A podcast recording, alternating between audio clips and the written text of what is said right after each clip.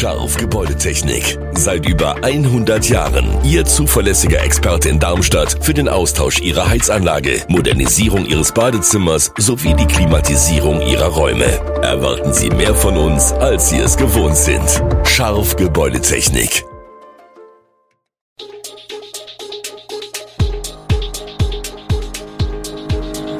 Gude, unser morgendliches News Update.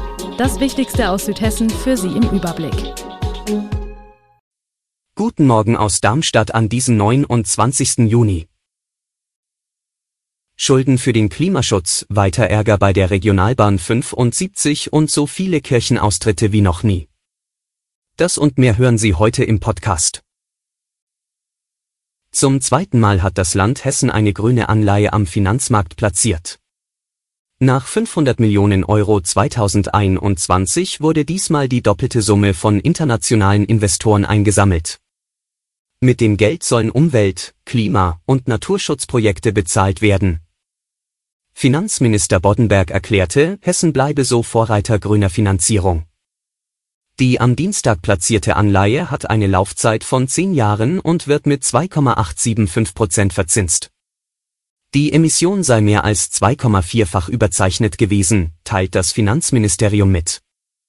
Mit der Milliarde werden Vorhaben aus den Landeshaushalten 2021 und 2022 finanziert. Das Finanzministerium spricht von einer ideellen Zuordnung zu konkreten Projekten nach internationalen Umweltstandards. Hierzu gehören der Ausbau des Schienennetzes, Investitionen in Radwege und die Finanzierung des Jobtickets für Landesbedienstete. Ein Teil des Geldes soll in die Beseitigung von Waldschäden und Unterstützung der ökologischen Landwirtschaft fließen. Dem SV Darmstadt 98 könnte der Verlust seines besten Torschützen der vergangenen Saison drohen. Medienberichten zufolge will sich Philipp Tietz um den Trainingsstart Anfang kommender Woche zu seiner Zukunft bei den Lilien äußern. Auch zu der Frage, ob er sich mit Anfragen anderer Vereine beschäftigt. Ob der Stürmer, der zwölf Treffer zum Aufstieg der Südhessen in die Fußball-Bundesliga beigesteuert hatte, bei den Lilien bleibt, ist also weiter offen. Tietz hat noch Vertrag bis 2024. Die Darmstädter wiederum haben ihr Interesse an einer Vertragsverlängerung mit dem 25-Jährigen hinterlegt. Fraglich ist aber, ob die Darmstädter erneut auf eine mögliche Ablösesumme wie im Fall von Patrick Pfeiffer verzichten.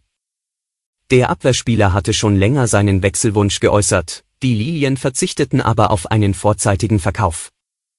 Pfeiffer erfüllte seinen Vertrag am Böllenfalltor und schloss sich nun ablösefrei dem FC Augsburg an. Die Unzuverlässigkeit der Regionalbahn 75 ist für die Pendler zwischen Darmstadt, Mainz und Wiesbaden ein Dauerärgernis. Seit Monaten beklagen sie ständige Verspätungen und Zugausfälle. Vor allem im Winter fielen monatelang viele Fahrten offiziell wegen erkrankten Personals aus. Mittlerweile hat die Hessische Landesbahn nach eigenem Bekunden zwar personell nachgebessert, doch spürbare Verbesserungen für die Fahrgäste blieben aus. Weiterhin kommt es zu Verspätungen und Ausfällen auf der Strecke. Diese seien nun aber auf anhaltende Baumaßnahmen und Störungen an der Bahninfrastruktur zurückzuführen, heißt es seitens der HLB. Anfang Juni habe etwa ein Kabelschaden den Zugverkehr bei Mainz behindert. Weitere Probleme gab es jüngst, nachdem ein Bagger bei Bauarbeiten in Bischofsheim die Oberleitung abgerissen hatte. Wann die Regionalbahn 75 wieder zuverlässig fährt und die Pendler aufatmen können, bleibt offen.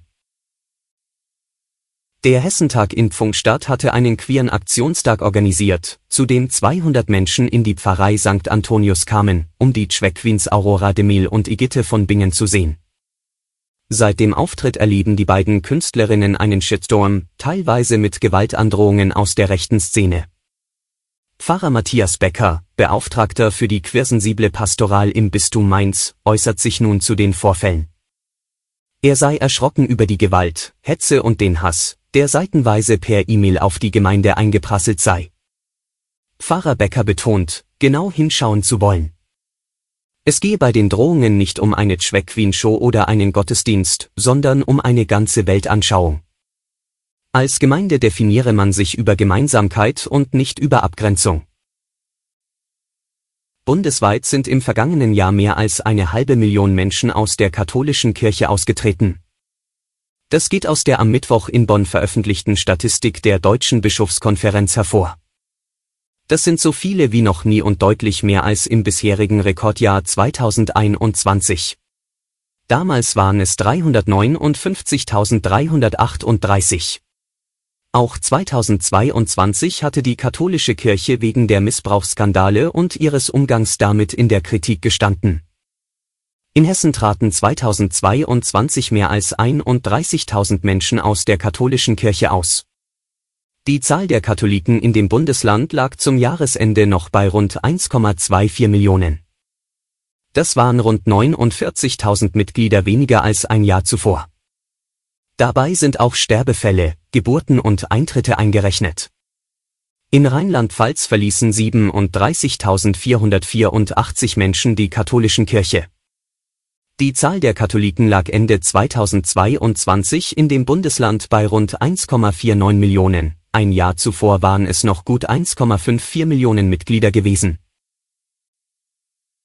Alle Infos zu diesen Themen und noch viel mehr finden Sie stets aktuell auf www.echo-online.de. Gute Südhessen ist eine Produktion der VRM von Allgemeiner Zeitung, Wiesbadener Kurier, Echo Online und Mittelhessen.de. Redaktion und Produktion die NewsmanagerInnen der VRM. Ihr erreicht uns per Mail an audio.vrm.de.